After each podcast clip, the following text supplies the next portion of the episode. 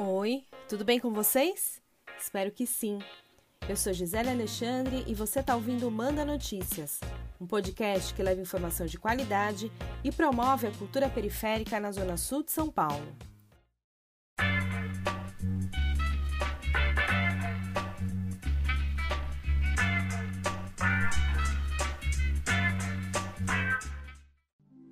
O assunto de hoje é eleições municipais. Na próxima sexta-feira, dia 9 de outubro, começa a propaganda eleitoral na TV e no rádio. Este ano, a gente vai escolher o prefeito e os vereadores que assumirão o mandato entre 2021 e 2024.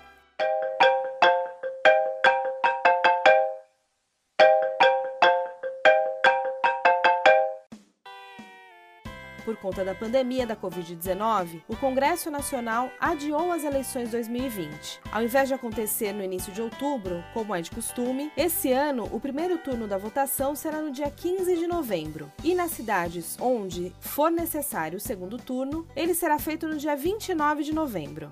E como esse é o primeiro episódio sobre eleições municipais, acho importante a gente entender quais são as regras gerais e o que muda com a pandemia. A primeira coisa é que, diferente de outros países do mundo, aqui no Brasil o voto é obrigatório para quem tem entre 18 e 70 anos. Ele não é obrigatório para os analfabetos e os maiores de 70 anos. E é facultativo, ou seja, pode ser feito por opção por aqueles com mais de 16 anos. Além da data, outras mudanças foram estabelecidas por causa da pandemia. O período de votação será das 7 horas da manhã até às 5 horas da tarde, com horário preferido preferencial das 7 às 10 da manhã para maiores de 60 anos. O uso da máscara é obrigatório e quem chegar ao local de votação com o rosto descoberto poderá ser parado logo na entrada. Vai ter álcool em gel para o eleitor passar nas mãos antes e depois de votar. E é recomendado que os eleitores levem sua própria caneta para assinar o caderno de votação. Ah, a biometria não vai valer esse ano. E é importante não esquecer de levar o título de eleitor ou, se você estiver sem ele, levar um documento com foto, como RG ou carteira de habilitação.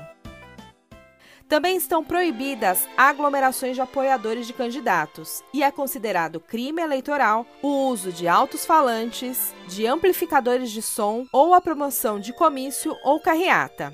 A propaganda boca de urna, que é caracterizada pela distribuição de material de propaganda política impresso e pela prática de aliciamento, coação ou manifestação que tem como objetivo influenciar na vontade do eleitor, também é considerada crime. No dia da eleição, estão permitidas as manifestações individuais e silenciosas da preferência do eleitor a partir do uso de camisetas, bandeiras, broches e adesivos. E para finalizar, é importante dizer que o eleitor que estiver fora do domicílio eleitoral, ou seja, fora da cidade onde ele vota, estiver doente ou impossibilitado de comparecer à sessão eleitoral, deve justificar sua ausência na votação até 60 dias a contar da data da eleição em um cartório eleitoral. Quem não justificar tem que pagar uma multa e, se deixar de votar em três eleições consecutivas, vai ter o seu título cancelado.